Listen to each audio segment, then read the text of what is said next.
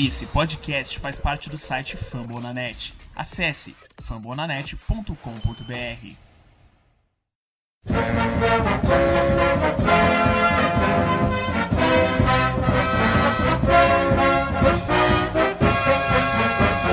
Hail, hail, hail to the Washington Football Team! Uh, eu sou o Tata Fernandes, sejam todos muito bem-vindos ao podcast do Washington Football Team Brasil. Você nos acompanha pelo Fambonanet, é o fambonanet.com.br barra Washington NFLBR.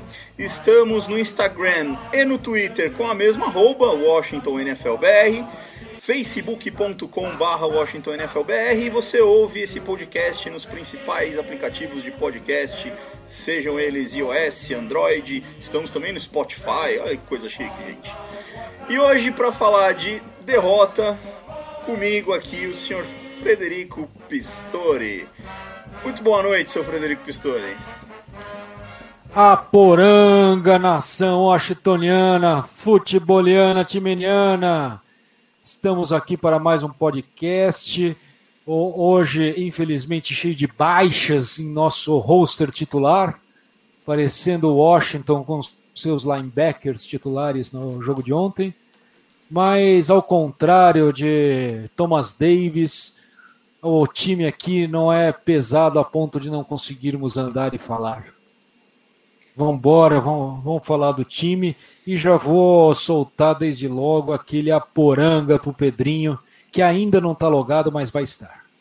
Ah, um boa, boa lembrança ao aporanga do Pedrinho e eu te amo, Lucas.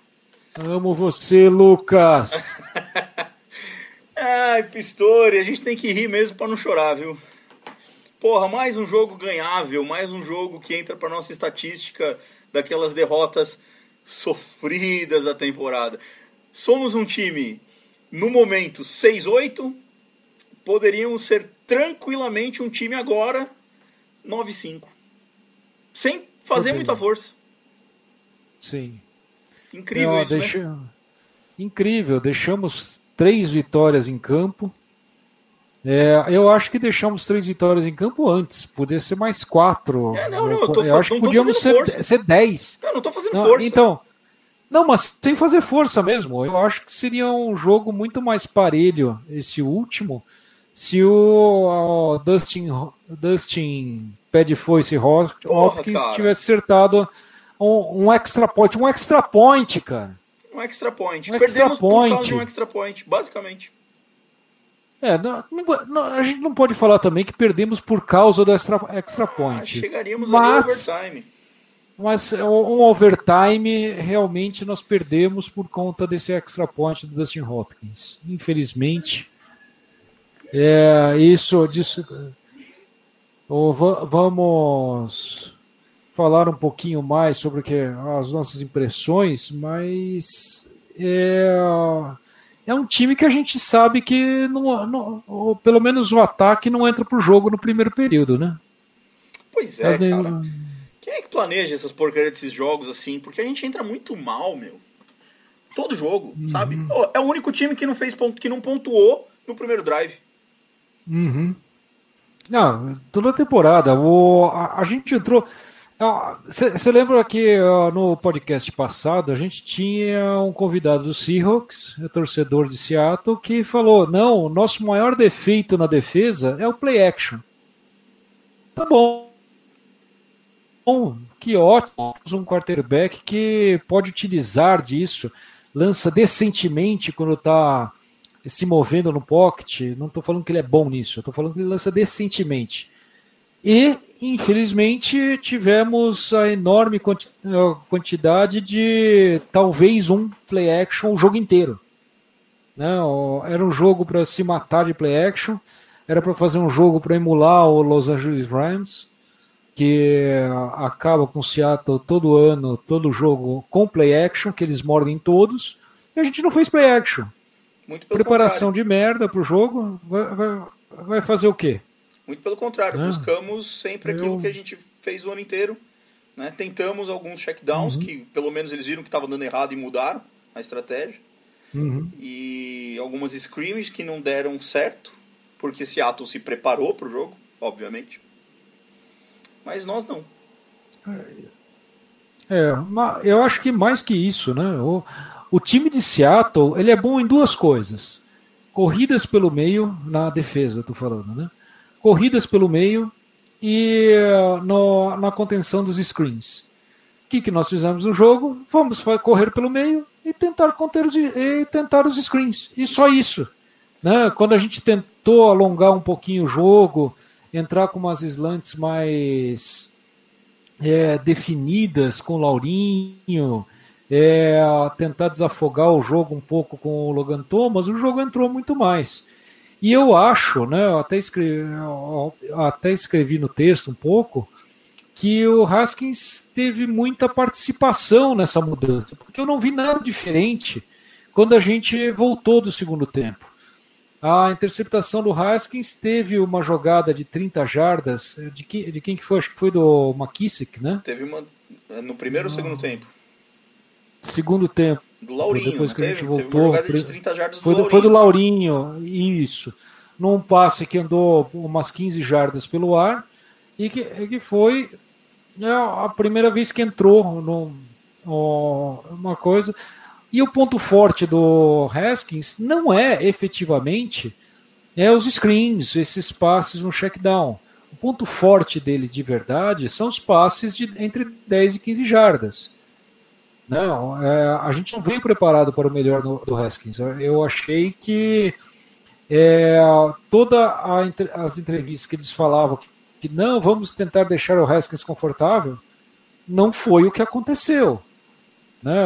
Esses passes que o Haskins acerta de 10 a 15 jardas, ele tem a mesma percentual de, de conexão que ele tem nessas, nessas bolas curtas.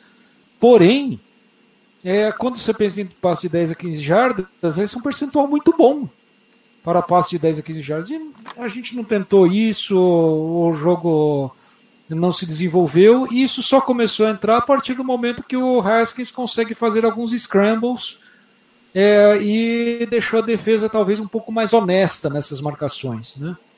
Eu não vi. Eu fiquei muito decepcionado com o Scott Turner, não vi nenhuma jogada assim. Eu achei que ele chamou o jogo pessimamente. O próprio TD do, do Barber, ele devia ter chamado quatro corridas, pô. Pois é, foi Não faz sentido tentar última, outra né? coisa. Ele foi chamar na terceira, na É. terceira descida só. Mas, mas por quê? E depois, numa jogada de, de dois pontos, tenta correr com o Barber, que a gente tentou. ah, Pelo amor de Deus, né? Correr pelo meio contra o Seahawks é, não dá. Você não, você não vai conseguir isso sempre. Você precisa ter quatro jogadas para correr duas jardas. Aí você consegue. né? Então, eu sei lá. Eu fiquei muito decepcionado com o Scott Turner. Já, já tomei puxões de orelha no grupo de WhatsApp por causa disso. Né? Mas eu acho efetivamente que o Scott Turner, nesse jogo especificamente, e no jogo anterior, diga-se, é, ele não foi bem. Mas temos algumas coisas boas para falar também, né? Mesmo do Scott Turner, acho que a- a- ele consegue pelo menos entender em alguns momentos do jogo e melhorar. É, pelo menos ele não se apega ao que ele está fazendo de errado, eu imagino. E uma coisa que eu, que eu até citei no, no último, no último podcast é exatamente isso. O Logan Thomas. Era um jogo pro Logan Thomas jogar bem. E jogou bem, jogou muito bem. Poderia ter sido até mais utilizado. Foi bastante utilizado, poderia ter sido mais ainda utilizado. E. É, o, ele, ele só foi achado no segundo, no segundo tempo, né? É, Infelizmente. ele virou a bola de segurança e, e conseguiu dar alguma segurança, inclusive. É, eu acho que falar, falando um pouquinho especificamente do Haskins, o, o Pistori, achei que o Haskins fez um jogo até decente. A interceptação, a, a primeira, a gente discute ali, um, um talvez drop. Agora a segunda, cara, puta que pariu. é- Era um passe que um pouquinho mais preciso tinha virado touchdown Uhum. com, É. com o Sims. Eu, eu, eu não sei, eu, eu, eu tive a impressão que o passe, se fosse no Sims, essa foi uma impressão no momento, eu não vi de novo o lance. Mas que o passe para o Sims foi bom. o, o, mas ele foi é, atrapalhado pelo Isaiah Wright, que não sei por que cargas d'água estava no mesmo local que o Sims. É, as nossas jogadas de cross, que na verdade oh. é os cross ao mesmo tempo, tudo agora. É, acaba sendo uma high-low com dois highs. Né, uma jogada high-high. high-high. Uh, high, high high vira low low, né? Fazer o quê? E o Haskins a gente já sabia, ele não é uma pessoa precisa efetivamente, é, não tem é, muito domínio, mesmo quando está tranquilo no pocket, ele é, não tem uma pressão muito grande, né? É, eu lembro de um, de um uma saída ali, logo, logo, no início do jogo, ele deu uma bola pro Cancins que era para ganhar umas 6 jardas, mas ele jogou praticamente na bunda do, do Cancins, teve que se virar para agarrar a bola, e quando se virou ganhou uma jarda só. Né? Então é, é, um jogo que se, se depende, que se fosse o Alex Smith, a gente teria ganho 6 jardas. Mas para o Haskins, esse, esse jogo não estava confortável para ele, e você via isso o tempo inteiro ali naquele jogo. Né? Mas aí ele apresentou ainda alguns aqueles nossos defeitos ah, de antigamente. Por exemplo, nessa, nessa da interceptação, se ele nota que é uma marcação por zona, ele bota aquela bola um pouco mais alto na frente pro Ken Sims e ele tinha pego aquela bola. Como ele não percebeu, uhum. ele achou que o cornerback ia acompanhar o Isaiah Wright e que o Ken Sims ia abrir, aparecer livre na ponta, ele jogou numa marcação em zona. E aí tomou uma interceptação. É, então, uhum. assim, as leituras dele continuam não acontecendo, não existindo. Você vê que isso não acontece. É, é, a, na, na...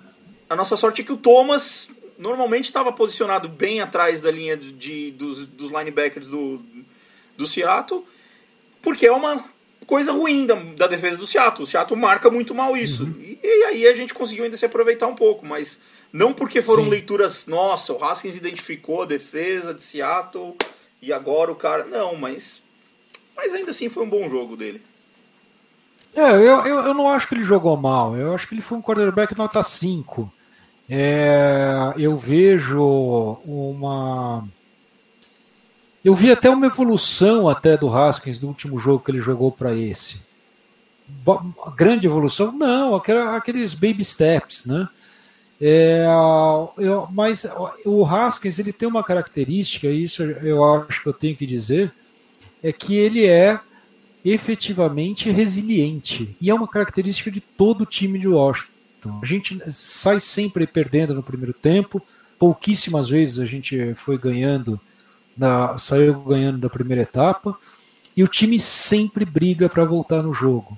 Sempre volta melhor, sempre está ali tentando e fazendo isso, e o próprio Haskins, você vê que ele faz isso, mesmo após a segunda interceptação, ele voltou muito bem, uh, tentando fazer a bola, é, tentando fazer as correntes uh, é, rodarem, fazendo scrambles, quando tinha que fazer scrambles, ele não fez nenhum que ele, ele se assustou demais e, e saiu correndo quando não deveria. Os scrambles dele foram muito bem feitos.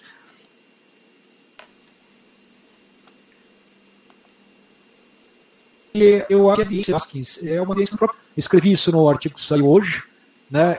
Eu acho que a característica de um time guerreiro, um time que vai atrás, não que não fica uma característica desse time e uma característica que o time joga pelo Ron Rivera, joga pelo Alex Smith e em dado momento jogou inclusive pelo Danny Haskins. É, eu, eu vejo isso com bons olhos. Mas eu queria falar um pouquinho de defesa. Não, falaremos. Eu vejo isso que tu tá falando com bons olhos para a temporada do ano que vem, cara, porque a gente tem um, um uhum. projeto de time que é um time bom, assim.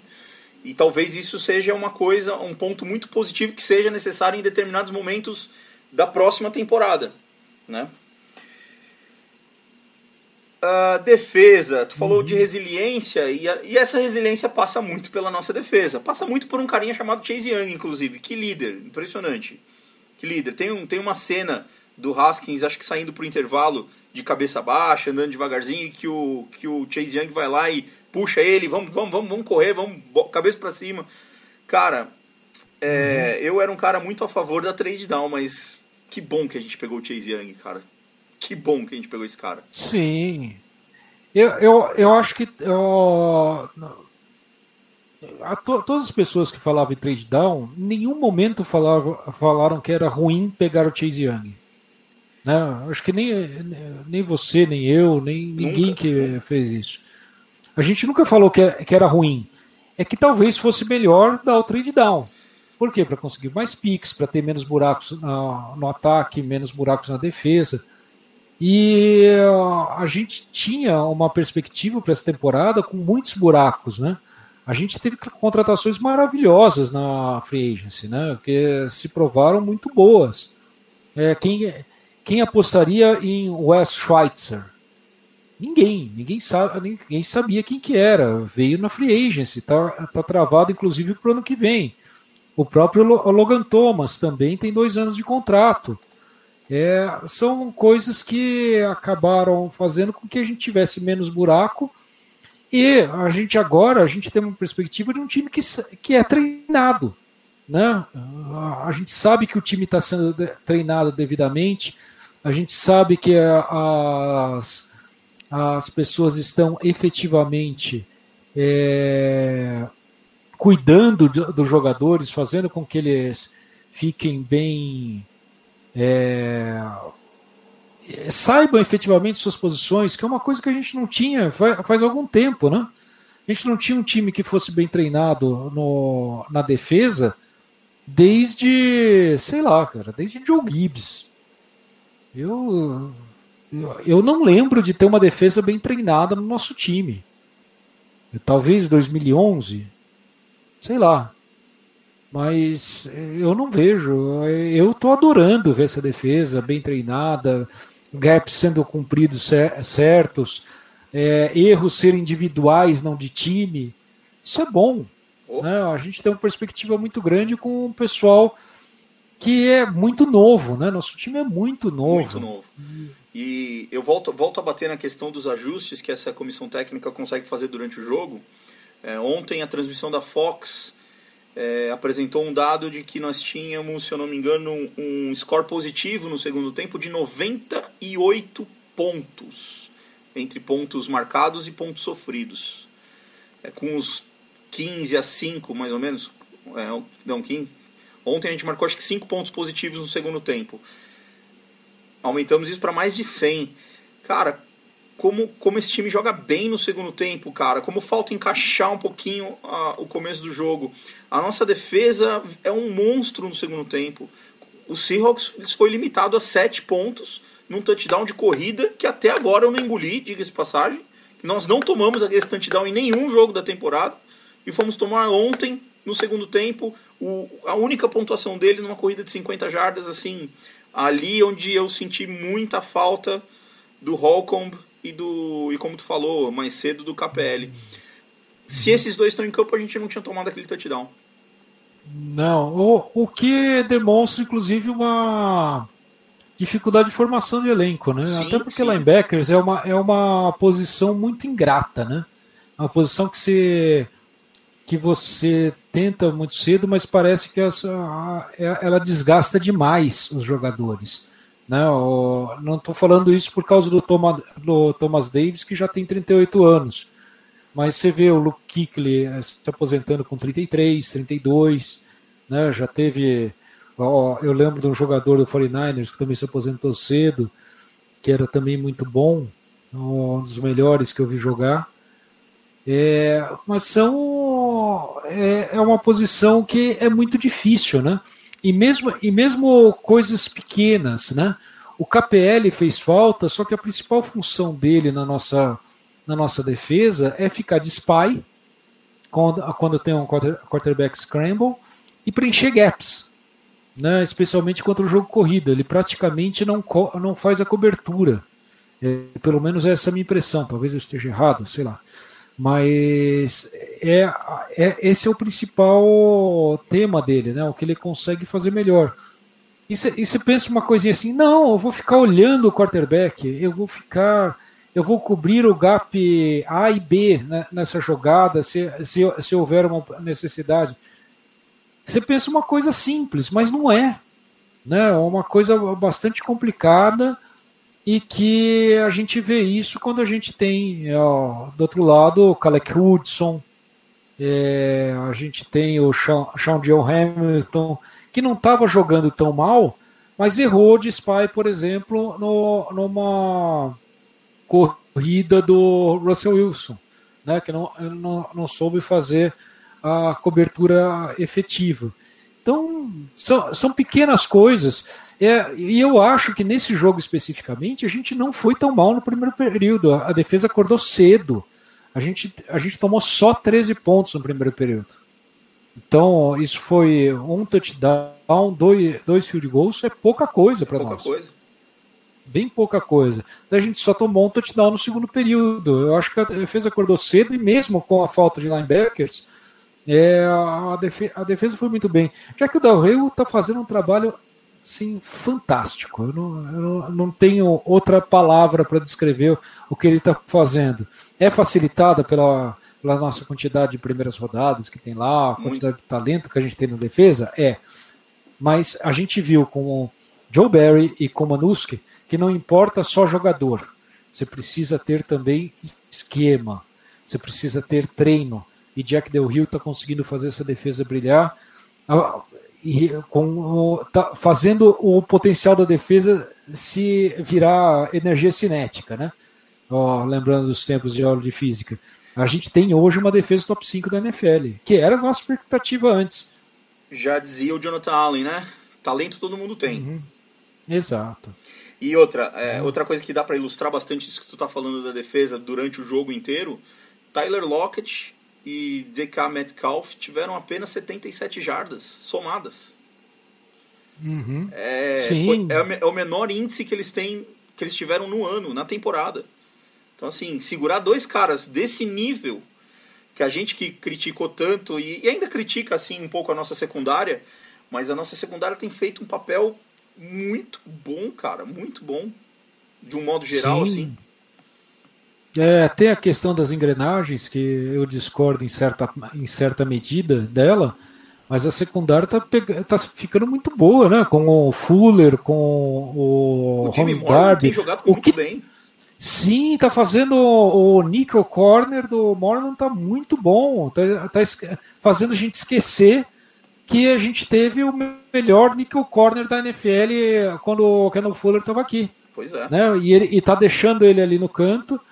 E vambora. O próprio Jeremy Rivers entrou muito bem.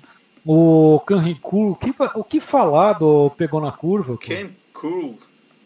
Ken Crew é sensacional.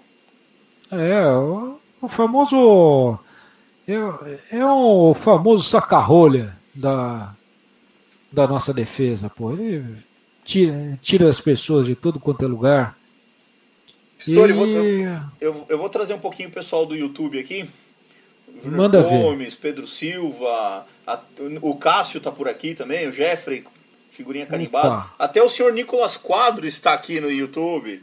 senhor Ele Nicolas tá Quadro. conseguindo escrever? Pois é, né? O Júnior Gomes aqui me corrige, me corrige não, me lembra, na verdade, porque eu não consegui acertar de jeito nenhum, mas o segundo tempo foi 12 a 7 pra gente. Uhum. Então é, um, é um, mais um saldo positivo aí de 5 pontos. É, o pessoal falando do Haskins aqui, que o, o, o, essa, essa dificuldade de leitura, a lerdeza dele na leitura, o Jeffrey fala, chega a doer. E o, o Pedro Silva abriu já abriu mão. Honestamente, é aceitar que é um bust e partir para a próxima. Mas aí temos, temos defensores. É, cadê? Eu tinha lido o Cássio Monteiro aqui, ó. É, a gente está exigindo do Haskins um, um jogador de 4 ou 5 anos de liga e ele ainda é muito cru. É, eu, eu, eu não sei muito bem ainda como definir o Haskins, se eu, se eu aposto, continuaria apostando nele ou se eu já partiria para a próxima. É, é algo para a gente pensar aí na, na pós-temporada.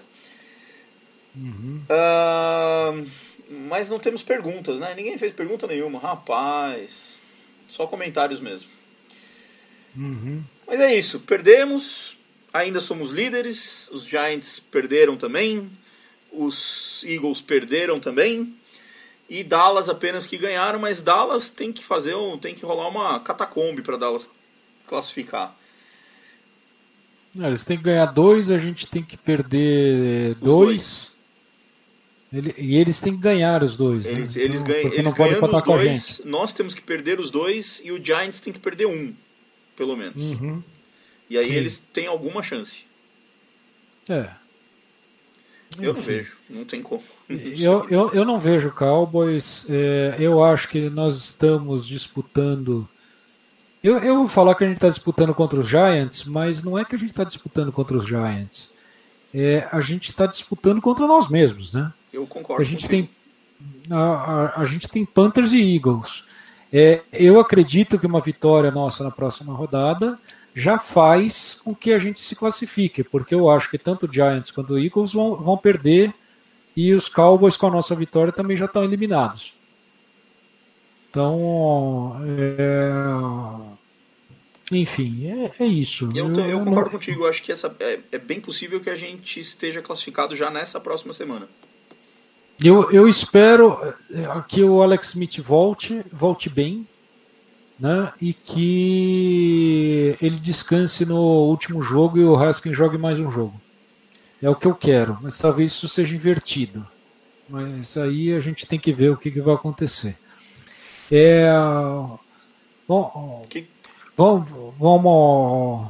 Pode falar, Tom. Não, não. O Pedro Silva mandou uma pergunta aqui. Eu acho que até o Pistori já fez um, algum comentário. Mas o que, que tu achou da atuação do, do Reeves Olha, eu gostei do Reeves, eu acho que ele é um cara muito inteligente e inteligência é fundamental para jogar de safety. É, acho que ele me surpreendeu muito bem. É, ele consegue é, fazer a função de free safety. É, as leituras dele como free safety, comandando a defesa lá de trás e, e vendo, já, já tem destacado já uns três jogos, pelo menos, quando ele entra em partes. E eu gostei muito. O pena que o Everett foi para a Injury Reserve, né? É, porque estava jogando bem, mas eu acho que o Rives está jogando no mesmo nível que ele. E chegou o nosso convidado. Boa! Então, já, já que o nosso convidado chegou e a gente já falou bastante aí sobre é, sobre o jogo, né, contra o Seahawks, como é que a gente desempenhou, vamos falar um pouquinho agora sobre o Carolina Panthers. E para isso, vamos dar aí as boas-vindas, a boa noite para o senhor Felipe Vieira. Grande Felipe Vieira. Por favor, olá, se, se auto-introduza, se apresente aí para nós, senhor Felipe. Olá, olá. Desculpe pelo atraso, estava gravando aqui um podcast de urgência devido à demissão do nosso atual GM, mas cheguei com alguns minutinhos de atraso, cheguei. Tranquilo. Bacana. O Felipe Vieira é, produz lá pro pessoal do On The Clock, né, Felipe? Isso, On The Clock, quem, quem não conhece, site só de draft, né, a gente ainda tá, tá falando bastante, principalmente nesse ano, tá falando bastante de NFL ao longo dessa temporada, até porque é uma temporada mais caída aí do, do college football, né? É, mas, teoricamente, é um site aí para a gente falar de draft 365 dias por ano. É, a gente come, termina o draft e já começa a falar lá do draft seguinte. Então, passa um mês a gente já está falando do outro. Isso é, é um draft importante aí para várias franquias com muitos quarterbacks. Vai ser, vai ser divertido. É, pois é, o pessoal está muito preso no, no Trevor Lawrence, no mas tem bastante QB bom aí vindo, né? Muito, muito, muita, muita gente boa. Vai ser, ser um draft muito importante assim, para várias franquias, né? para os Panthers, inclusive. É, acho que o draft mais importante aí desde 2011, né? que ficamos com a primeira pick geral. E vamos ver o que, que, que vai acontecer aí. Vamos ver qual vai ser o QB que vai sobrar, se vão puxar o gatilho, se vão ficar com Ted Bridgewater. Ah, meu Deus do céu, tomara que não. Mas enfim, veremos. Ô, ô Pistori, o, o, Felipe falou que fez aí um podcast de, de, de, urgência pela demissão do general manager. tem, tem cheirinho de Washington Panthers para mais um? Tem, tem mais um na casa, será? Hum. Olha. Ventilaram isso hoje já, hein? Olha, é, eu, eu tinha até separado aqui uma pergunta pro Felipe acerca exatamente dessa demissão do GM dos Panthers, né? Então, ó, eu, eu não, vou, não vou fazer imediatamente porque eu quero dar as boas-vindas pro Felipe, agradecer muito por ele ter vindo aqui, aceitar o convite. É, a gente ó, ele, ele, concedeu uma entrevista para o nosso site que eu, eu fiz com ele por e-mail há uns dois anos atrás. Eu não sei nem se ele lembra, ele o David. E ó, ele foi muito solícito em aceitar o convite e me falar um pouquinho das expectativas do Panthers para o jogo que vem. Que, ó, enquanto, que devo dizer in, incrivelmente, nós estamos lutando pela, por ganhar uma divisão e o, os Panthers estão lutando para conseguir uma posição melhor de draft e conseguir seu, seu novo quarterback. É, o que eu. Mas eu queria começar assim perguntando do GM especificamente, Felipe. O que, o que, que você acha? Quais que foram os maiores erros do General Manager nos Panthers e que a gente deve se preocupar como torcedores de Washington para é, o ano que vem? É, é, a gente sabe como liga, ligações com, com head coach, com é, GM, com coordenador é importante para draft, é, é, é importante para a NFL de uma forma geral, porque você precisa confiar no, no cara com quem você vai trabalhar, você já conhece tal. Então, Washington sem ter um GM neste momento, o Matt Kearney se torna talvez um dos principais candidatos, né? porque ele e o, e o Rivera sempre se deram bem. Uhum. É, acho que sempre pensaram parecido em diversos aspectos, aí para o bem e para o mal, né? É, o, o, o Matt Kearney, ele passou já, já teve dois, dois períodos nos Panthers, né? Ele já foi demitido duas vezes dos Panthers. É, o, o primeiro, acho que é, vou começar a falar do, do lado positivo para vocês não ficarem tão preocupados assim. Uhum. Depois a gente passa para a parte ruim. É, a parte boa, primeira rodada, escolha de primeira rodada, Marsh Honey raramente, raramente erra. Eu acho que ele não errou. Assim, em todo, todo o tempo dele em Carolina, e não foi pouco tempo que ele esteve em Carolina. É, foi um cara que, que draftou Luke Kuechly, que draftou Ken Newton, que draftou Jordan Gross, que foi nosso melhor left tackle da história da liga, da, da franquia. É, assim, todos os principais nomes assim do, do panteão dos Panthers e foi escolha de primeira rodada, pode ter certeza que foi o Matt Ryan que pegou. É, inclusive nesse, nessa segunda passagem também, é, alta índice, índice de, de acerto na primeira rodada. Brian Burns, DJ Moore, Derek Brown, que esse ano né, ainda é o primeiro ano dele, mas tem jogado bem. O problema é o, é o que vem depois. A segunda rodada em diante é muito, mas muito problemática para Mark Henry. É, é difícil lembrar de um jogador assim da primeira passagem de segunda rodada que ele acertou. Acho que dessa segunda passagem a gente pode falar é, o Jeremy Sheen, que tem jogado muito bem que ele acabou subindo ali para o finalzinho da segunda, na escolha 64, na última escolha. Pegou o Shin e pegou o Ietor Grossmatos, que também é um bom jogador, mas ainda é, com, com muito potencial, ainda um pouco cru. A gente imaginava que esse ano não, não seria tão impactante. Tem mostrado alguns flashes, mas é mais para o futuro. Então, assim, o draft dele, ele, na primeira rodada, ele é espetacular. O resto do draft em diante é bem fraco. E isso foi o principal problema dele é, na segunda passagem, eu diria. E, e, na primeira, a forma como ele lidou com o cap foi tenebrosa, horrorosa. É, ele foi um cara. Hoje a gente fala, brin, brinca muito com aquele negócio de ah, será que deve pagar running back? Não se paga e tal. O Running, na primeira passagem, não pagou só um, como ele pagou dois running backs. Ele pagou o Jonathan Stewart e o DeAngelo Williams. Então, a gente chegou a estar tá num, num ponto do cap, assim, muito, muito tenebroso, e a gente não tinha time. Né? Às vezes a gente fala, ah, olha o cap do, dos Eagles, o cap dos Saints. Tá, mas chegou nesse ponto porque foi pro all-in e vê o que acontece. No nosso caso, não. No nosso caso, era simplesmente contratos muito ruins. É, na segunda passagem dele, ele não foi tão, tão mal quanto da primeira vez, até porque era bem difícil. É, mas teve alguns, alguns erros também que, que são importantes, que foram importantes, e aí a gente está nesse problema de de cap já há alguns anos e não consegue sair disso. Quando ele voltou, tinha dado uma melhorada, já deu uma piorada de novo. É, acho que 2021, que 2022 que vai ser, vai vai estar tá bom se ninguém mais errar.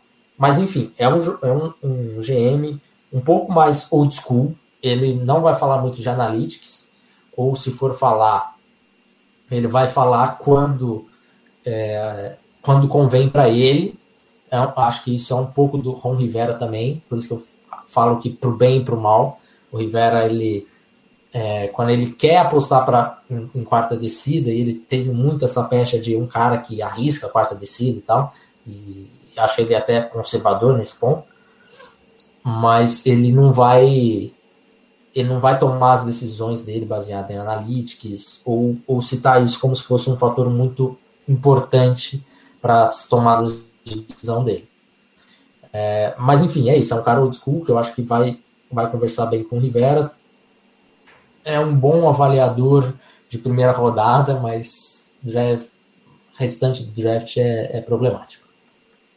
É, na, na, realidade, você me deu duas boas notícias. É, porque se ele não, não é bom avaliador de segunda rodada para trás. Tá em casa. É, de segunda rodada, tá em, tá em casa. Rodada, a, gente não, a, gente não, acerta a segunda rodada Já nem tá a pau. Ah, então Já tá tô acostumado. Para mim, é, a segunda rodada, toda segunda rodada era trade down ou trade up no, no, no draft anterior, como a gente fez com o Monte Sweat, entendeu? Eu nem assisto segunda rodada não foi para nada, eu acho.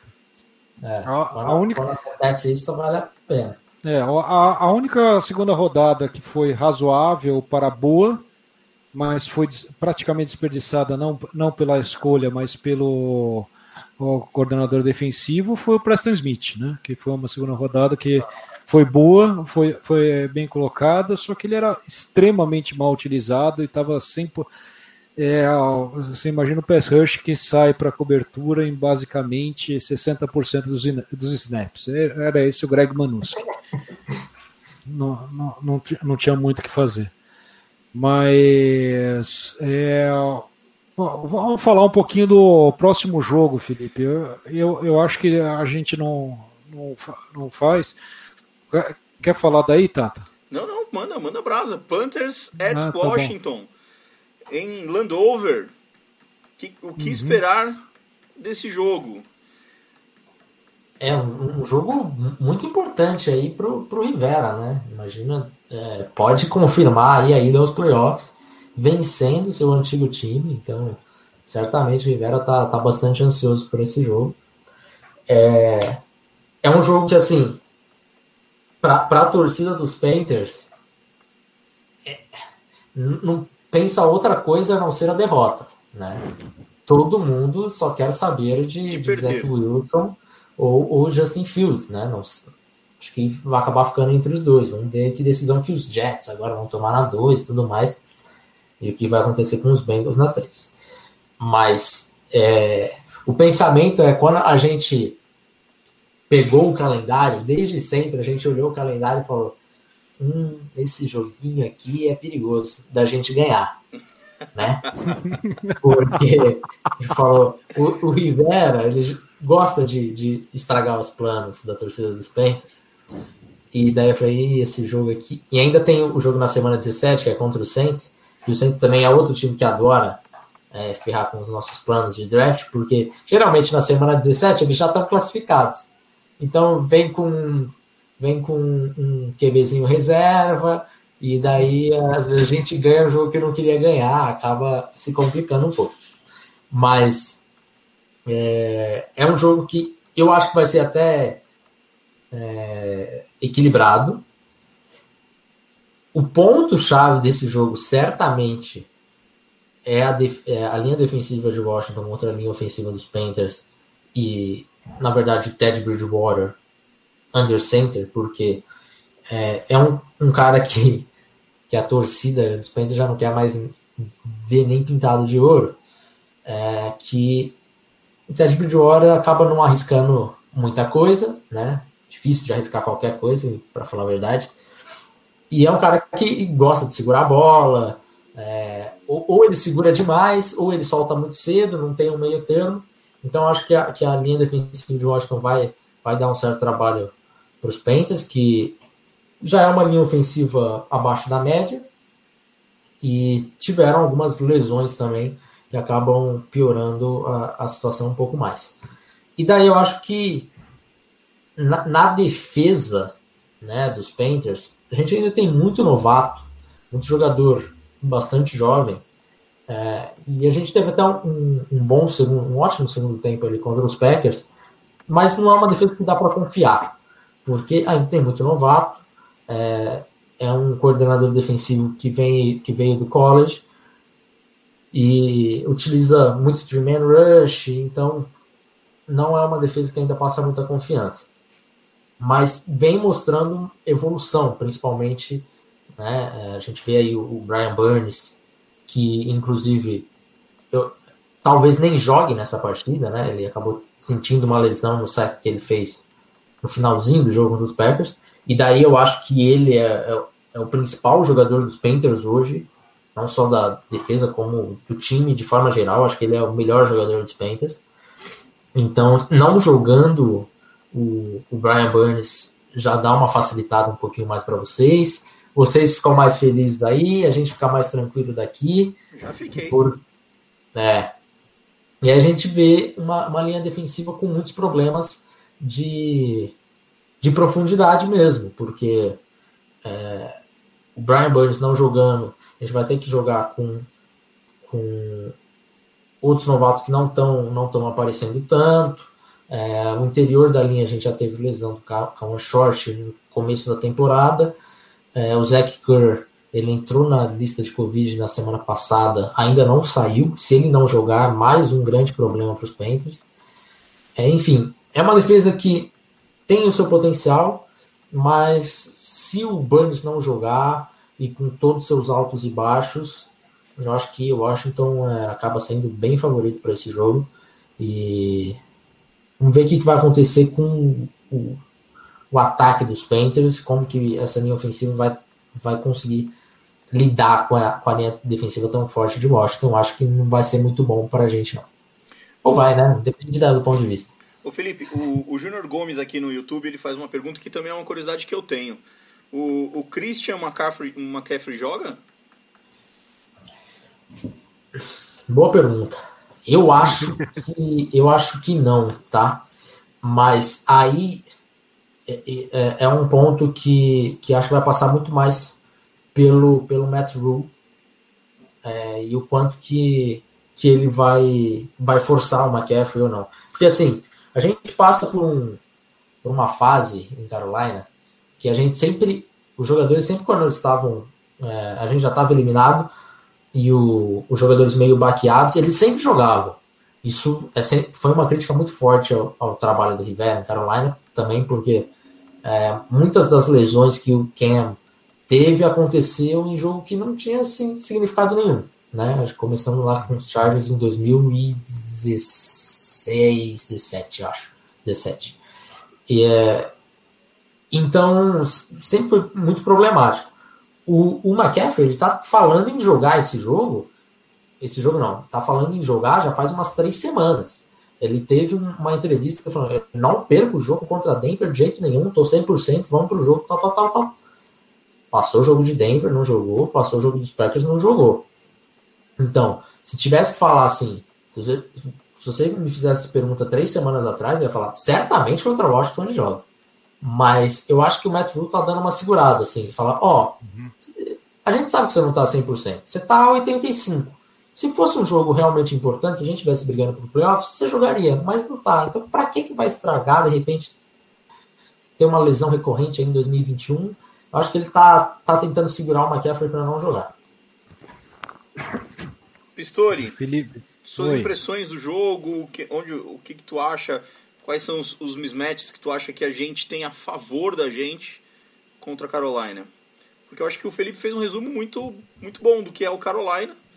E a gente meio que se espelha neles, onde eles são fortes, nós somos fortes, onde eles são um pouco mais vulneráveis, nós também somos, né? Onde a gente se espelha, eu digo, o nosso ataque é mais vulnerável, a defesa é mais vulnerável, o nosso ataque, a nossa defesa é mais forte, o ataque deles tem alguma competência também. Então, onde tu acha que a gente pode encaixar melhor aí para levar essa partida? Não, eu acho que ó, dois nomes tem que se destacar. Aliás, na realidade, três, né? Para isso acontecer. Mas- McKissick, é, falando especificamente do nosso ataque, né? J.D. McKissick, Logan Thomas e Laurinho. É, não sei se o Felipe sabe, a gente chama o, La- o McLaurin de Laurinho, porque é, so- somos brasileiros e, e- e o diminutivo já, já eleva o status para craque, né? Sim, claro. En- Então, o, o, o Lau- Laurinho precisa se destacar. O problema que a gente também, assim como não sabe do Christian McCaffrey, que é provavelmente o melhor jogador de ataque dos Panthers, é, nós não sabemos quem é o nosso quarterback ainda, né? É. A lesão do Alex Smith é, foi especificamente na perna machucada. Ele tem menos músculos na perna machucada, então é mesmo uma distensãozinha que ele teve, que ele teve, é, ele vai levar mais tempo, porque ele não tem os músculos no entorno para ajudar ele. Mal são músculos Então, de talvez- perna, né? Exatamente. é, eu acho que ele tem uma perna meio biônica ali, efetivamente. É, E o mas Haskins tá, tava fazendo resquício. festinhas, né? Você sabe que eu olhei a foto que saiu disso? Não, porque ele estava fazendo festinhas, não sei o que. Eu dei uma olhada naquela foto, o cabelo dele tá diferente do que ele tá hoje. Ah, é? Será que não é, É, ele? eu acho que. Não, eu acho que é ele, mas eu acho que é mais antigo. Ah, pode ser. Eu-. É, é- é o achismo, tá? De quem Tomara. pegou, abriu a foto, ela tava meio granulada, mas eu achei que o cabelo dele tá, tá diferente hoje do que tava antes. Enfim, é, eu, eu acho que esse é.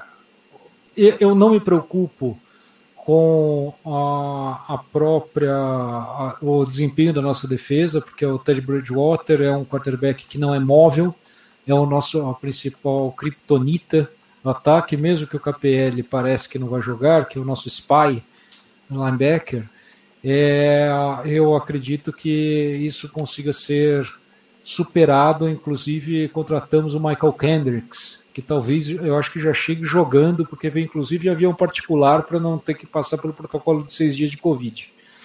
Né? Então, como linebacker.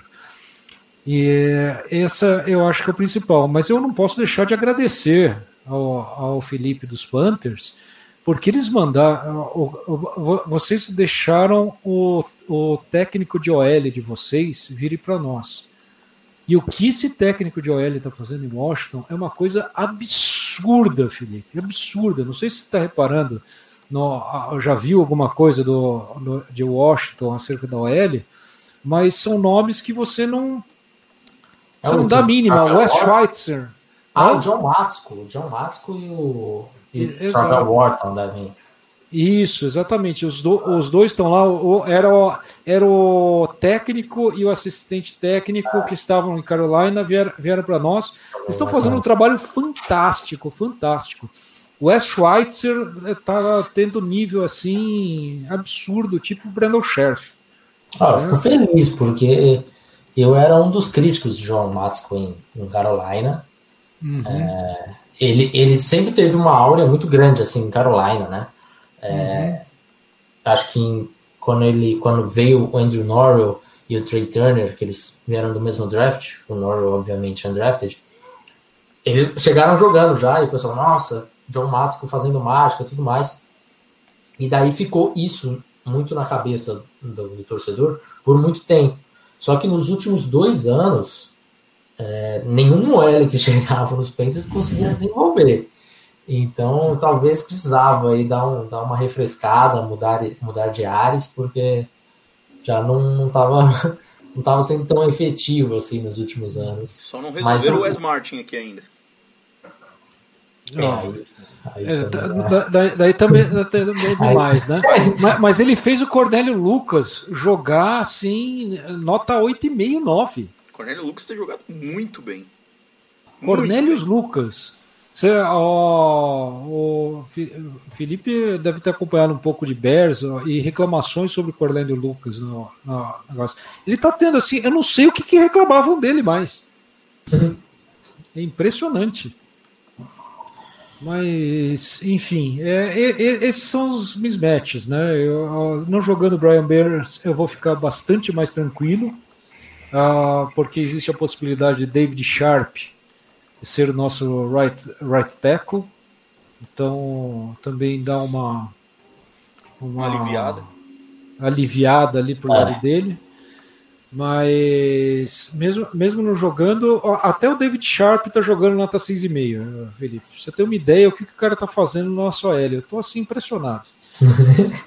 aproveita, cara, aproveita. Aproveita. É, é, pelo visto é limitado, né? São uns 3, 4 anos assim, eu posso contar. É, se, se for uns 3 anos, tá bom, tá bom. É, ah, então tá lá, bom. O, o, o Turner e o Norwell são do draft de 2013, se eu não me engano. Hum. Aí até 2015, 2016, porque também não tinha. 2015 ele foi bem, porque teve. A gente jogou com o Michael Warner de left tackle e o, e o Mike Remmers de right tackle, que era um jogador que foi muito criticado pelo, pelo sec que você deu para o Von Miller e tal. Hum. Mas eu, eu sempre achei que ele jogou acima do que, do que era esperado para o Remmers, né? Uhum. É, então, até ali 2016, eu acho que ele estava fazendo um bom trabalho. 17 em diante, nada de o Eric chegava, draft free agent, nada encaixava, era sempre muito problemático. Beleza. Vocês falaram bastante de, das OLs e eu fico com a sensação desse jogo que a OL dos Panthers é que vai definir esse jogo, de fato. Porque o, o ataque aéreo dos Panthers não que se resuma ao DJ Moore, né? Mas. É, ah, é... não. Aí, aí, eu discordo um pouquinho, porque eu acho que o, o grupo de recebedores do, dos Panthers, o trio de wide receiver, é realmente muito bom. É, eu, eu uhum. gosto de um, de um menino que tem jogado lá, eu esqueci o nome dele agora. Kurt Samuel? Não, o outro. O Robbie Anderson. O Robbie Anderson, eu gosto muito de ver ele é. jogando. É, o Robbie Anderson. Muito Robbie Anderson. É, o Robbie Anderson e o DJ Moore, eles bateram mil jardas os dois, né? E a gente uhum. tem ainda três jogos aí. Então, é, acho que... Então, eu, acho que a, a, eu acho que essa é a grande diferença. Assim, a gente olhando. É, você chegou a comentar que são times parecidos. Eu acho que uma das grandes diferenças em talento neste momento é o, é o, o grupo de recebedores dos Panthers de wide receiver. Eu acho que o dos Panthers é, é bem superior. Sem dúvida superior. Sem dúvida é, nenhuma, sem dúvida nenhuma. É, é, que eu acho basicamente que Terry McLaurin e mais nada, né? Se o, no, é, o nosso é resumido ao Terry McLaurin, realmente, ah. totalmente resumido a ele. Agora, eu acho que se a nossa, se o nosso pass rush encaixar, como eu acredito que deva encaixar, é onde eu acredito que a gente vai ganhar o, esse jogo. É, é falando, falando do nosso ataque, é esperar realmente que o Laurinho apareça, porque eu, eu não vejo grandes vantagens, por exemplo, o Logan Thomas como ele teve contra o Seahawks. Acho que o Logan Thomas não vai aparecer da mesma forma. E a gente sabe que o resto dos nossos recebedores né, é, se resume ao Laurinho. É, a, ele, ele... a, parte boa é que a secundária dos Panthers também é bem, bastante problemática, assim. É, a gente tem o Jeremy Sheen que está jogando muito bem, mas o, os outros safeties têm seus problemas, cornerbacks, problemas frequentes, os dois, os três. Então, acho que vai acabar encontrando. Vai ser um jogo de pontuação baixa, mas acho que vão acabar encontrando aí um touchdownzinho ali, um field goal que acaba fazendo bastante diferença no final do jogo. Concordo, vai ser, vai ser um placar baixo, muito provavelmente. A não ser que a nossa defesa resolva fazer pontos, né, Pistori? Ah, sim. A, a, a, nossa, eu, eu, eu, eu, vejo um dia muito difícil pro, pro, Ted. pro Little Ted, né, o famoso Ponte Água. Sim. Então, eu, eu, eu acho a, a gente tem contido. Você é, falou de secundária, mas a secundária dos, dos Seahawks também não era boa. Não, não, é bem fraca. E a gente é. não consegue. E a, e a gente não, cons não conseguiu é, marchar direito até a metade do terceiro quarto. Então, é, é, aquele negócio, a gente não consegue confiar em nada quando se trata em Washington e ataque, é, ainda mais sem Antônio Gibson, a, pelo menos até o momento. Se o Antônio Gibson voltar, eu acho que se abre mais a possibilidade da gente conseguir explorar a secundária. Não que o Mexico tenha falei... feito um, um, jogo ruim. Não que ele venha jogando mal, na verdade, né? Mas o Gibson realmente é melhor. Uhum. É, o McKissick cumpre bem a função, né? O, mas o Antônio Gibson está tá a caminho de ser um Christian McCaffrey genérico de bom, é, inclusive testado. Né? Não estou falando que é igual ou vai ser igual, mas pelo menos vai ser um Christian McCaffrey genérico com aprovação da Visa, sabe? Então é, ele ele está nesse caminho, mas precisa voltar a jogar porque ele, a lesão que ele teve, o turf toe lá, é complicada para voltar é, a jogar. Ah, não sei se é. jogar. E, eu, sinceramente, eu não arriscaria o, Gibson voltando agora se fosse se fosse o Washington. Sei que está muito apertado. Uh, Giants um joguinho atrás. Os Cowboys também um joguinho atrás, né? Mas é, eu não arriscaria porque é, é uma lesão que o, o Dante Jackson, cornerback dos Panthers, ele teve essa lesão esse ano. E uhum. ele ele já tentou voltar umas duas vezes e machucava no meio do jogo, aí ficava mais um tempo fora. Ele voltou agora, no último jogo contra os Packers. Mas assim, uma lesão que veio desde o começo do, do ano, aí tentava apressar, voltar, não dava certo. Aí ficava mais duas semanas fora, voltava, saía no meio do jogo. Agora ele ficou, ficou um pouquinho mais distante. É, e, e, acho que foi um dos primeiros jogos, acho que segundo jogo da temporada que ele jogou inteiro. É, então é uma lesão complicada, acho que não dá para arriscar. Se fosse assim, semana 17, vida ou morte, beleza. Mas acho que ainda dá para dar uma seguradinha mais uma semana. Ô, ô Felipe, tu é, que... tá fora três semanas já, né? Tu que, tu que mexe com bastante com Pode draft falar. aí, que fa, é, faz isso praticamente o ano inteiro, dá para falar que o, que o Gibson é um dos maiores estilos desse, desse último draft? É um dos grandes estilos. Eu acho que é, o Frederico ele vai, vai poder falar se eu estou mentindo, mas acho que eu cheguei a falar isso na época do draft de é, ainda mais com o Turner indo para Washington. Eu falei, cara, uhum. pode, pode, usar de uma forma parecida como usou o McCaffrey e tudo mais. É, eu gostava dele. É, é, que a gente teve tanto running, principalmente. Isso, saíram muitos é, running backs. Running né? back nessa classe, né? que uhum. tem jogado tão bem e tal. É, o J.K. Dobbins, eu acho que foi um baita estilo dos Ravens também. É, o James Robinson, né, undrafted, mais estilo que isso não existe. É, mas assim, você colocar ali um top 10 novatos é, de, da temporada, certamente o Gibson vai, vai estar tá lá no meio, cara. É, eu, eu, eu, tenho um nome ainda maior que o Gibson, chama Canhen Crow. Esse é, é, impressionante. Impressionante. Ninguém, ninguém conhecia. É, a gente pegou o Crow na curva e virou saca-rolha de, de ataques. Impressionante. É, é de sétima rodada. Sétima Aí. rodada. Apressado como Impressionante. Bom, gente, Acho que é isso aí. Alguém tem alguma coisa mais aí para colocar? Ah, na verdade a gente não fez o placar da rodada. Previsões. Hã? Exato. Não, não fizemos o placar da rodada. Muito bem. Senhor Pistori, então vamos lá. Somos em poucos hoje. Pistori.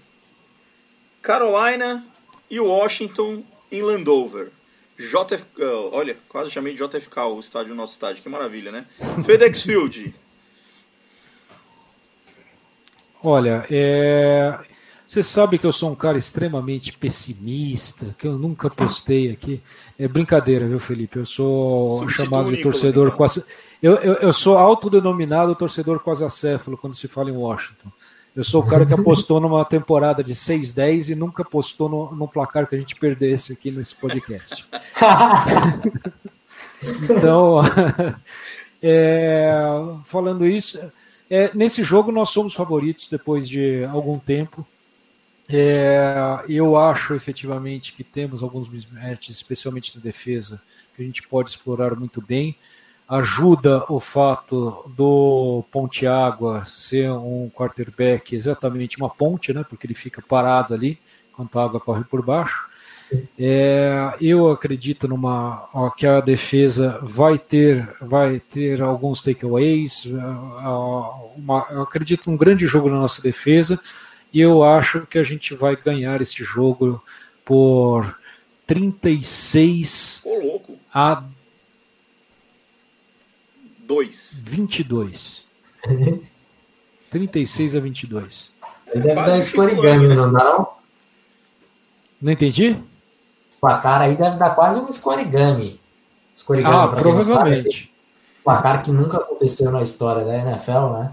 Ele Uhum. tem até um Twitter aí, o escorigami, inclusive maravilhoso, que ele vai atualizando quais as chances de dar um escorigami conforme o jogo tá acontecendo. É 36 Muito a bom. 20. É um placar um tanto quanto específico, eu diria. É, quase É, é, é essa, é essa a ideia. São, são, na realidade, duas conversões de dois pontos que, o, que vocês não vão fazer. Um touchdown Olha, já- com, já com, com extra point e um field goal. Eu já busquei aqui, não daria escorigami. Esse placar já aconteceu oito vezes na história da liga. Pô, que coisa. Mas vai acontecer Mas de novo. 36 a 23 não aconteceu. Pronto, Ah, Pistori. é, é uma, é uma possibilidade, mas eu vou no 22 mesmo. Ah, vem dois patinhos na lagoa. Senhor Felipe, convidado, por favor, qual seria o seu placar para esse jogo? O placar vai ser 24 para Washington e 21 para a Carolina Ô, Panthers. louco! E eu já vou te dar o roteiro do último drive. Hum. A gente vai receber a bola com dois minutos. Ted Bridgewater terá a chance de, de marchar para a vitória e não conseguirá depois de uma quarta, tem, quarta descida frustrada aí, que vai ser uma quarta para sete, ele vai lançar uma, uma cross de uma jarda e vai acabar o jogo ali. Faltando seis jardas para converter. Ah, Ah, é muito bom, muito bom, muito bom. Que engraçado, temos um Nicolas Quadro lá em Carolina. É Isso. O, o Nicolas é o cara que sempre aposta contra nós, viu, Felipe? É um torcedor ele, de ele diz Washington que torce, que torce Ele diz que torce para Washington, mas sempre aposta Mas- contra. Mas aqui, o apostar contra é apostar no futuro, apostar no, no bem maior, entendeu? Não, não, entendemos, entendemos. Vamos lá, esse, esse- esse jogo vai ser um jogo de placar baixo, vai ser 21 a 13. Muito 21 a 13 bem, Tata. Washington tá bom. A gente classifica, inclusive, já nesse fim de semana, para tirar o peso do, do, do, do N. Haskins. Vai jogar a última partida relaxado. E o Smith vai só treinar para os playoffs. Vai Muito bom. passar uma linha na mecânica dele para voltar voando. Exatamente. É basicamente é isso aí. Senhores, então é isso. Alguém tem mais alguma coisa, algum tema, algo que deixou, que ficou para trás? Ah, eu posso, posso aproveitar ó, que o Felipe está aqui e fazer uma perguntinha específica que eu devia ter mandado no, no podcast do On The Clock? Com certeza. Se o Felipe se interessar em responder. Manda, manda. É, eu queria saber se vocês ah, sabem qual a posição de draft que o On The Clock mais tem acertado nas avaliações. Para a gente ficar de posição. Não, posi- po- posição de jogador. Jogador, o, ah, o tá, jogador. Tá. Olha, eu acho que Ed Rusher. Qual a melhor avaliação? Isso. Ed Rusher a gente tem errado muito pouco, cara. Pensando aqui nas últimas. Tem- Eu acho que o, o único assim de primeira rodada que me veio na cabeça que eu falei, pô, erramos nesse cara aqui. Acho que é o Cleveland Ferrell que a gente tinha ele mais, mais alto do que deveria. Esse, esse ano até tá jogando bem, mas é, não se pagou para onde a gente tinha. Mas, por exemplo, o Brian Burns a gente tinha ele muito mais alto que ele saiu. E alguns outros, é, alguns outros jogadores também que mais alto do que ele saiu. Acho que acho que a de rusher talvez seja seja a nosso, nossa posição aí com mais tranquilidade, maior taxa de acerto. Mas é uma boa pesquisa, vou, vou, vou, vou dar uma olhada nisso daí, fazer uma pesquisa para ver. Até para comparar, para ver qual é que eu, a gente está acertando menos também, para ver. A gente precisa evoluir. Uhum. É porque Ed Rush também nos últimos anos tem sido meio figurinha carimbada, né?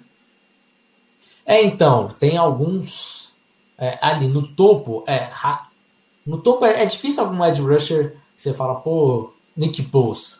Pô, não dá para errar o Nick Bosa, não dá para errar o Miles Garrett, né? Mas aí acaba entrando alguns outros jogadores que, que não são tão falados assim. Por exemplo, o Josh Sweat, dos Eagles. A gente tinha uma nota muito mais alta do que ele saiu. Acho que ele saiu na quarta rodada. É, e é um jogador que está jogando muito bem lá em Filadélfia. Acho que se ele tivesse mais snaps, é, por conta da, até da profundidade do, do time na posição, mas quando ele entra, ele joga muito bem. Então, é, tem alguns que a gente se orgulha de ter, ter uma nota maior do que, do que acabou saindo, e o contrário também, né? Uhum. Não, eu, é, interessante você falar de Edge Rushes que eu tinha pensado em linebackers, mas talvez seja por causa do linebacker que caiu no, nos Colts, né, o Darius Leonard. Acho que é, é isso. Né? Eu acho que o linebacker a gente tenha acertado muito mais pelo, pelo fato do. Ó, esse cara aqui ainda não tá pronto. E, e daí vem lá um time e gasta uma escolha de, de, primeira rodada lá do topo. Daí a primeira temporada dele não é tão boa assim, demora para embalar e tal. É, a, a, gente já teve vários casos assim, né? De uhum. jogador que era para ter saído um pouco mais tarde, o pessoal tava com um hype impressionante acabou não, não se pagando tão, tão rapidamente assim. Mas de, de jogador ao contrário, assim, pô, o cara era escolha de, de. Foi escolha de quinta, a gente tinha nota de segunda e tal. Confesso que não lembro tanto, tanto jogador assim. Darius Leonard é, era um jogador que, que a gente não, não enxergava muita coisa nele, né? E é, a gente acabou criticando a escolha dos Colts e tal. E quando ele entrou, ele falou, pô, erramos. Passou três jogos e falou, é, pode contar como erro esse daí que não é. dá mais não. É, eu, eu, eu entrei. Eu, eu acho que eu citei a coisa errada, então. Ah, é, não. É o Darius Leonard. É, Darius Leonard definitivamente foi um erro nosso. Acho que foi um dos maiores erros, inclusive. Tem, tem algum. Josh Rosen, é, foram. Esses daí estão. Josh Rosen. Josh Rosen, vocês não entraram nessa sozinho, não, viu?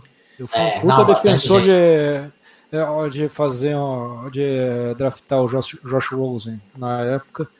Vi que ele estava caindo. Porra, vamos, será que conseguem é, subir para pegar? Subir, é, exato. Eu, Graças a Deus. Quando os caras nos pegaram, caraca, que escolha. Ah, diga tem, lá. Tem, tem algum case específico do, dos Redskins, do Washington Football Team? Uh, putz, deixa eu, deixa eu dar uma olhada até aqui rapidamente no, nos últimos drafts para ver se, se eu lembro, assim, porque de cabeça, cara. É tem sido mais ou menos também meio óbvio, as coisas têm caído no nosso colo, né? É, se for pensar como prospecto, o Haskins que é o nosso colo, o Jonathan Allen que é o nosso colo, a mais controversa foi o Daron Payne no, nos últimos anos. É, o Daron Payne a gente gostava bastante dele.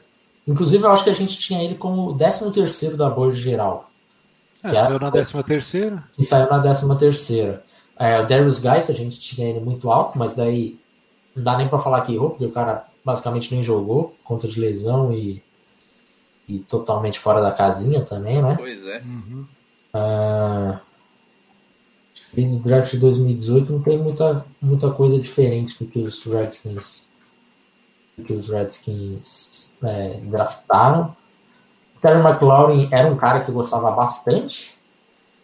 Tinha, o, tinha uma discussão no podcast até que tinha dois wide receivers ali, né, de Ohio State. Uhum, o Paris Campbell. É, e eu era, eu era um fã do Terry McLaurin, o Davis gostava mais do, do Paris Campbell. É, é, eu acho que o Washington não tem muita diferença, assim, muita discordância de, de ponto. É, o que eles draftaram que a gente tinha na Bird, sabe? É, talvez alguns jogadores ali de final que a gente tinha um pouquinho pouquinho mais para baixo. É, acho que a maior, maior diferença é, é, o Haskins mesmo, né? Porque a gente também acreditava nele, tinha nota de primeira rodada com ele e tal. E acabou não dando certo.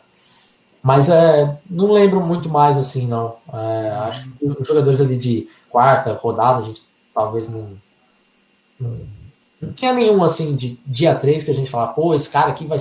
A gente tinha muito mais alto e tal. Acho que o, os principais, assim, os, os, os, que eu lembro, os prospectos que eu mais gostava, era o Terry McLaurin e o Darius Guys. O Guys eu gostava demais. Mas aí, enfim, né?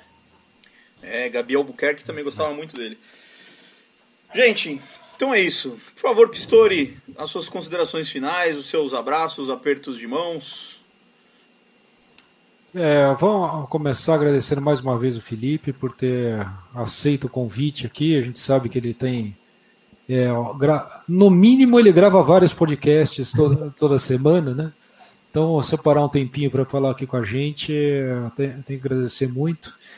É, mandar um abraço para todo mundo que acompanhou aqui o, o, no YouTube, para quem todo o pessoal ali do WhatsApp e mandar aquele aporanga para a nação washingtoniana, futeboliana, timeniana. Prazer estar aqui. Boa, Pistori. Senhor Felipe Vieira, muito obrigado, muito obrigado pela disponibilidade, como já falou o Pistori, obrigado por participar aqui conosco. Microfone aberto, quiser falar um pouco sobre os seus projetos, seu, as suas considerações finais e os seus abraços. Valeu, valeu pelo convite. Quando precisar, só chamar. Se quiser chamar aí para falar depois, quando estiver mais perto do draft, para falar como que o Washington foi, enfim, se eu tinha diferenças com a Borja que acabou sendo a Borja do, dos Redskins, dos Redskins, ó. Eu não consigo, eu não consigo. Somos, somos todos. No futebol team. Tomara que mude logo, porque é, eu, tenho, eu já falei isso no podcast, então declaro a gente sempre vai falar no plural, né? Os Panthers, os não sei o que. É aí quando a gente vai falar de Washington, a gente fala os. Aí pensa, os futebol team. Tá, tá, tá bom. Mas enfim. Não, por favor, não fale isso. Fale só de, chame só de Washington, tá de bom. De Washington, é. Mas enfim, para quem não conhece meu trabalho, é ondeclock.com.br, falando bastante de draft lá. É, também estamos falando bastante da temporada da NFL, com um post aberto, post fechado aí para assinante, para quem quiser apoiar nosso trabalho. E quem quiser me seguir no Twitter, arroba Lipe Vieira, e o On The Clock é On The Clock BR. Prazer né, estar tá participando aqui com vocês e sempre muito bom estar falando de, de futebol americano. Legal, quero dizer que já está convidado então para a pós-temporada, pós-draft no podcast. Show! Senhores, muito obrigado. É sempre bom lembrar que você acompanha o podcast pelo Fambonanet, o fambonanet.com.br barra WashingtonNFLBR. Estamos no Twitter, no arroba WashingtonNFLBR, a mesma arroba do Instagram, o arroba WashingtonNFLBR. Facebook.com barra WashingtonNFLBR você também tem informação. Eu sou o Tata Fernandes estiveram comigo Frederico Pistori, o grande Felipe Vieira e até a próxima. Um abraço.